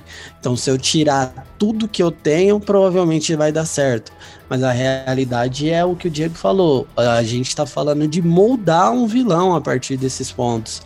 Então é, é, esse é o ponto mais icônico assim do jogo. Eu acho que sim, é o clímax do jogo. Acho que ela é, é, ela é muito bem feita a cena. Eu lembro que ele pega assim, ele começa falando Trish, I love you, I love you, e aí o Cole não entende a parada, e ele, cara, o que que esse maluco tá falando que ama a minha mulher, cara? Uma parada assim, e aí ele, ele põe a mão na cabeça do Cole assim e, e dá o papo, né? Para os garotos de quebrada passar a visão, literalmente. É. Então, ele já. E aí ele passa a CGzinha, né? Pegando o gancho em si. E aí vem todo o choque e o balde de água fria. Tanto na gente como no Cole, cara. Eu achei sensacional essa parada. Então, eu acho que o mais sensacional de tudo, por incrível que pareça, é justamente esse negócio de você só ter essa revelação depois que, você, depois que ele morre, depois que o Kessler morre. Né? Vai muito em hand in hand com o que o negócio do Diego falou, do herói que não consegue fugir das coisas, né? E tem coisas que meio que estão ali acontecendo. Por que que acontece? Se o Kessler, antes da luta, ele fala para você, eu sou você, você ia acabar que ia falar assim, como player, né? Não, então calma aí, então não quero lutar. Então vamos unir nós dois para nós dois matarmos o vilão, matarmos o Beast. Não, vamos mudar as coisas aqui, vamos, vamos, vamos discutir aqui o sexo dos anjos e tal, não sei o quê. E eu já tive tantas decisões, poderia inclusive criar uma revolta com o jogo, falar assim, pô, eu tive tantas decisões durante o jogo. E aí o cara veio e me falou que ele sou eu, então eu não quero enfrentar ele, eu quero ter essa decisão de não enfrentar, né? Então eles jogam justamente essa decisão pro final do jogo também para moldar o seu caráter, né? Então é isso aí, cara. Você matou o vilão, você venceu o vilão, mas na verdade você venceu o vilão porque ele é você mesmo. Isso foi para moldar o, seu caráter e agora você não tem mais decisão para tomar. Você já fez o que você fez, né? Você as decisões todas que você tomou durante o jogo te levaram para esse momento. Você não tem escolha para tomar. Ao contrário, por exemplo, da decisão da Raise Fear, que inclusive se você tiver o melhor karma do mundo, se você decidir usar a Raise Fear para ganhar poderes, automaticamente você vira, fica com karma de infame, você vira mal em uma decisão do jogo, né? É, mas nesse caso não, você não tem decisão, você está só recebendo aí, digamos, aquela informação do, de, do que, que é o Castle, daquela motivação dele, que aí pode vir ou não se tornar a tua própria motivação para o futuro. Né? É, assim, acaba de uma forma que poucos jogos que é, acabam, né? Muitos jogos que têm continuação não acabam tão pendurados assim, né? Porque o jogo acabou com uma puta revelação, né? Vem um perigo aí, essa fera, né? O, essa besta aí que vai destruir tudo e não sei o que, e você tá tipo, ali parado no meio dessa descoberta e você é nada, você não sabe o que tá acontecendo. E aí, eu quero jogar logo a segunda parte. Cadê? Cadê o episódio 2? É, Pelo é, amor não, de é, Deus. É, é, muito legal isso, que é um, é um cliffhanger absurdo, porque você bem ou mal já sabe que vai existir esse futuro inexorável aí, vai vir essa besta acabar com o mundo, você já sabe que você vai estar tá ali, né? E ao mesmo tempo, é, isso não muda, é, é, é, apesar disso ser imutável, você então você tem dois finais no jogo, né? Porque quando você derrota o Cassian, se você tá com um karma bom, né? Você é, restaura a paz, todo mundo tá te vendo como herói, mas ao mesmo tempo você percebe que você, por ser herói, você nunca vai conseguir mais se aproximar de nenhuma pessoa, você vai sempre, sempre ser aquele cara sozinho, alone, porque sabe que se você ficar perto das pessoas, você também vai botar aqueles que você gosta em risco, né? Que também é um clássico de super-herói e tal, porque você não tem essas identidades secretas de Homem-Aranha e tal. Pelo contrário, você é o Cole, todo mundo sabe que você é o Cole, você não usa máscara, né? Você é aquele cara que vai ser sempre sozinho e tal, né? E por outro lado, se você mata o Kessler, você tá com, com karma de tá com karma de vilão, né? Você, na verdade, você não tá ligando para absolutamente nada. Você tá, virou aí, digamos, o maior vilão de todos os tempos. Né? A cidade é sua, tudo tá na, na, nas suas mãos, você tá com aquele ego inflado de pode vir beast, qualquer bista aí, pode vir qualquer monstro, pode vir qualquer fera, que eu mato no peito e toco no ângulo, porque eu sou o grande vilão, eu sou super poderoso. Então é muito louco, assim, como até qualquer qualquer um dos finais, é, seja bonzinho ou seja mal, você ainda assim continua com esse cliffhanger aí, continua esperando o que vai acontecer no próximo jogo da série, né? É, pois é. Então, aguardem aí, então, quem sabe próximo podcast aí do Infamous 2 aí, a gente vai abordar a continuação dessa história, né? Enquanto isso não acontece, vamos para as notas para Infamous, número 1. Parabéns, você sobreviveu à zona de spoilers. Seja herói ou vilão, você será lembrado por toda a eternidade.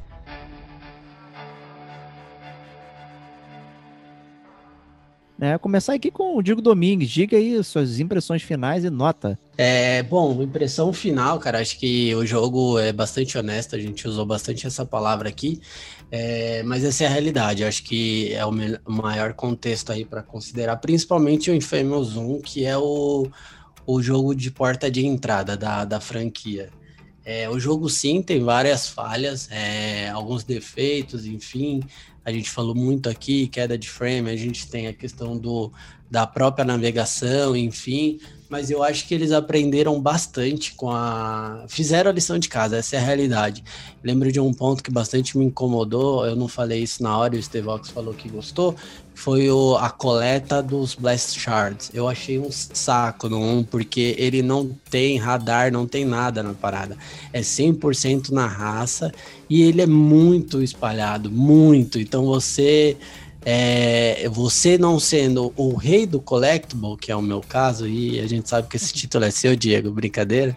Eita, eu não, não coleto nada. É, o Diego não é o cara do collectible, mas eu que sou um cara ali que tô entre o, o cara no meio, eu odiei, cara. E, e, esse é um ponto que eles aprenderam muito bem no 2. É, é lógico que eu vou ser hateado por os caras que são os masoquistas do, do PlayStation ou do videogame, né? O cara que gosta de coletar na raça, essa é a realidade. Mas a parada é, é, é uma puta falta de qualidade de vida, no meu ponto de vista.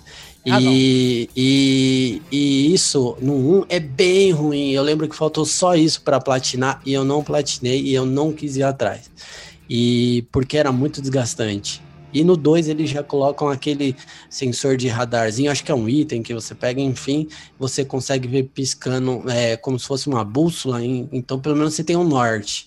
Então essa parada eu achei bem ruim. Então, de certa forma, tem suas coisas ruins, tem suas coisas boas. Eu achei o gameplay, embora hoje datado, talvez, acho que principalmente o gráfico, se você olhar hoje, eu tava vendo hoje, cara, é muito feinho para nós que estamos hoje já gerando e migrando em falando de tecnologia, não nós usuários, porque nem todos aqui estão, mas já estamos falando de uma nova geração em tecnologia e o jogo é bem datado lá para PS3.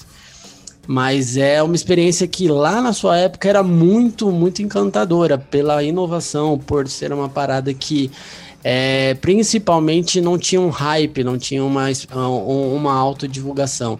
Eu lembro que eu caí nele muito, muito curioso e eu saí com uma experiência bastante positiva, tanto de história como gameplay, enfim. Fazendo um mix de forma geral, eu acho que o jogo ele é positivo, ele é justo e é um jogo que merece ser sim jogado. Eu não sei como seria uma experiência dessa hoje em dia. Eu particularmente sou bastante vaidoso com com visual, então eu sofreria muito hoje em dia. Mas a galera que não tem é, é, nada preso a isso, acho que é uma boa, cara. É uma boa para testar, principalmente para conferir a saga inteira. Então eu vou dar três médicos salvos, porque três morreram. E essa é minha nota final para Infamous 1. Justíssimo. Então vou eu aqui então, né, para ser diferente. O Stevox sacramenta aí.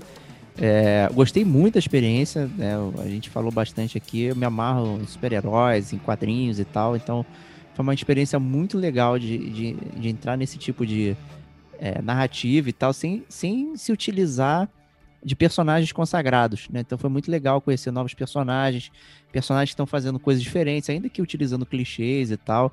A narrativa do jogo é muito interessante, toda aquela questão de quadrinesca, né?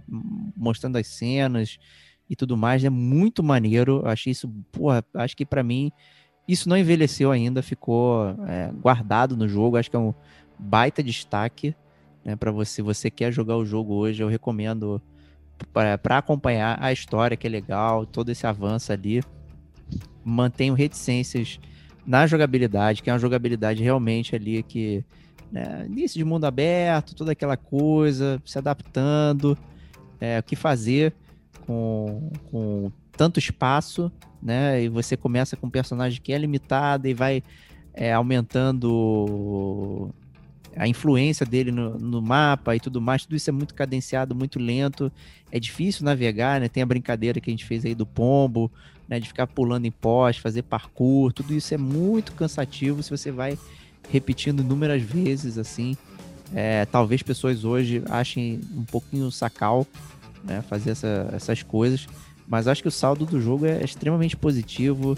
Né? Quem acompanha a zona de spoilers aí, eu acho que é bem interessante o que acontece na história do jogo, como termina, como deixa o gancho pro, pro próximo episódio, para você, pô, caraca, tem que jogar, preciso saber o que vai acontecer. São poucos jogos que tem continuação que fazem isso, né? Deixar esse gancho tão bem pendurado para que você tenha que estar tá lá na fila para pegar. Né? Então, é, eu deixo Né? Também uma nota honesta aí. É, para Infamous deixou três Kesslers aí, é, carréis aí, alemães, para Infamous. Né, que, cara, é uma nota ok, bem bacana, que é um jogo que tem méritos e deméritos também. É, e se você tiver a oportunidade de jogar e conhecer a série, tá, tá valendo, tá valendo, com certeza. E aí, Stevox, contigo aí.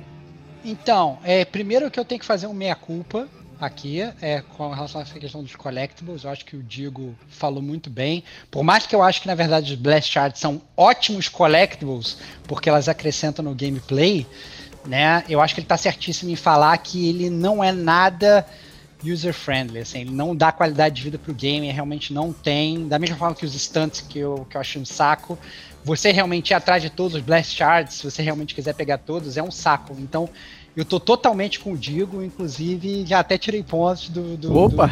do, do, do meu, da, digamos, da minha nota final que eu tinha, na verdade, meio que pensado enquanto eu, enquanto eu gravava o podcast aqui com vocês. Mas assim, eu tô muito com o Diego no ponto de que eu acho que ele é um, um ótimo jogo de super-herói, né?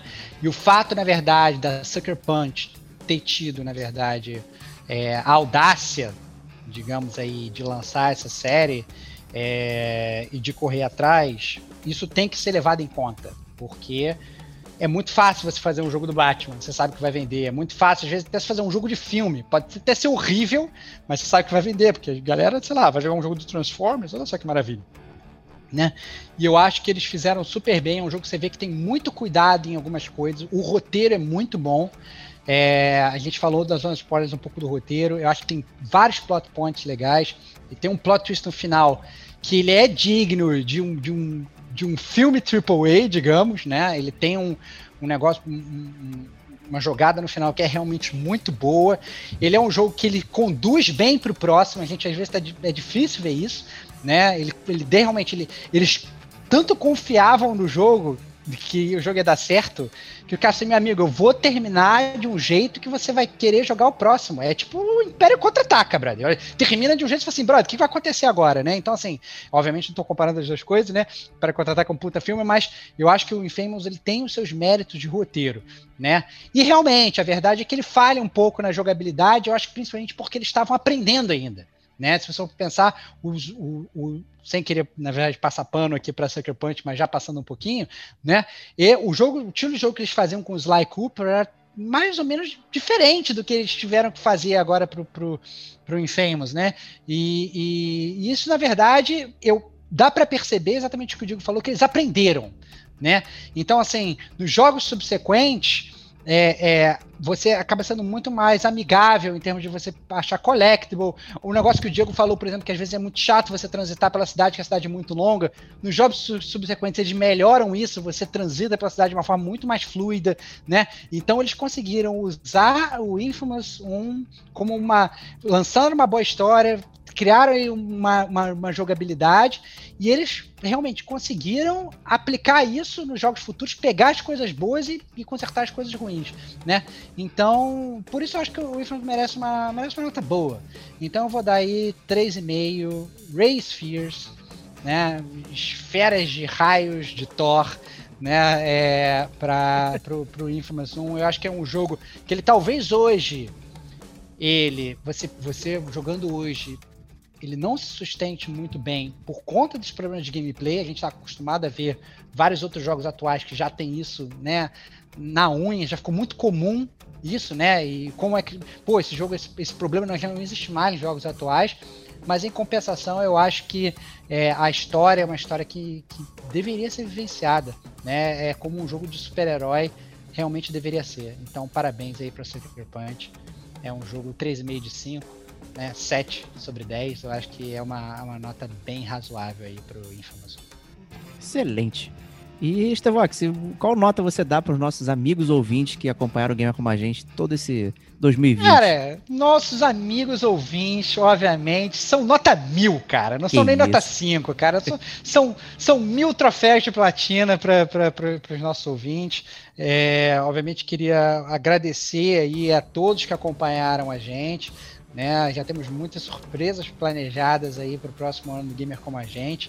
A nossa aventura não acabou, né? A gente pode deixar esse cliffhanger aí para o futuro, né, Diego? Né? A nossa aventura continua. É isso aí, nossa aventura continua, não, não estamos parando, né? Apenas vamos fazer um pit stop depois desse lançamento aqui é, do Infamous. Vamos ficar uma semanita aí relax e tal, preparando aí o grande evento que será o GCG Awards, né? A gente tem que alugar nosso terno, né? O tuxedo a gente tem que liberar no Metal Gear de novo, né? Para poder estar tá, tá usando novamente e tudo mais.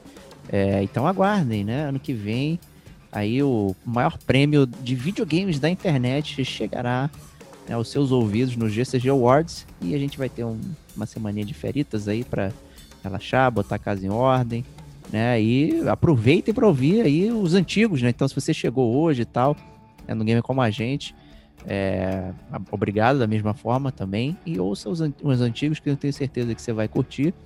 Né? Então, ouvintes, foi um prazer tê-los aqui nesse ano de 2020. Pesados, pesares, percalços. É, eu sei que é difícil as pessoas ouvirem podcast né, da forma que se ouvia antigamente, mas a gente se adapta a tudo aqui. Então, fico feliz daqueles que é, perduraram Perseveram. conosco aqui, perseveraram. Perseverante, perseverante, cara que continuam baixando ali Day One, que estão ouvindo, que estão comentando. Né? Perfeito, cara. Obrigadão a todos que acompanharam a gente aí. Obrigado, Diego Domingues, também, por ter participado aí do último podcast do ano. É isso, cara. O prazer é todo meu. Fechar com chave de ouro aí, o famoso 2020, o ano mais louco, né?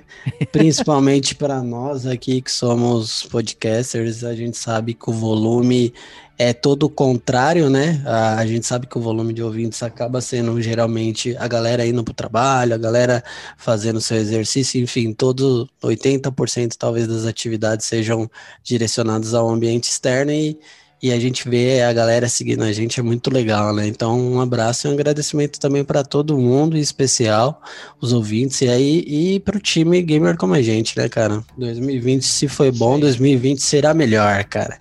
Esse é o legado. Isso aí. Isso aí. Então... Não, seriam, não, não, seríamos, não seríamos os mesmos também, como o Diego falou, como o Diego falou, sem os nossos amigos do Gamer como a gente, né? Então, galera que ajuda a gente a fazer o podcast, é, que sempre está aqui, todas as outras pessoas que também transitaram aqui pelo Gamer como a gente, todos os convidados que também fizeram parte dessa história, né, do Gamer como a gente nesse ano. Muito obrigado por terem, por terem ajudado a gente a trilhar mais esse passo aí rumo ao nosso karma maravilhoso de bons podcasters. É isso aí. Então, se quiser ter a sua cartinha lida aqui, né, no GCG News do mês que vem, elogiando a gente, falando desse ano, como foi para vocês aí, né, quiser deixar o seu comentário, tá aberto aí pra gente poder ler lá. Então, feliz ano novo a todos e a gente se vê em 2021. Grande abraço e até lá. Tchau, tchau.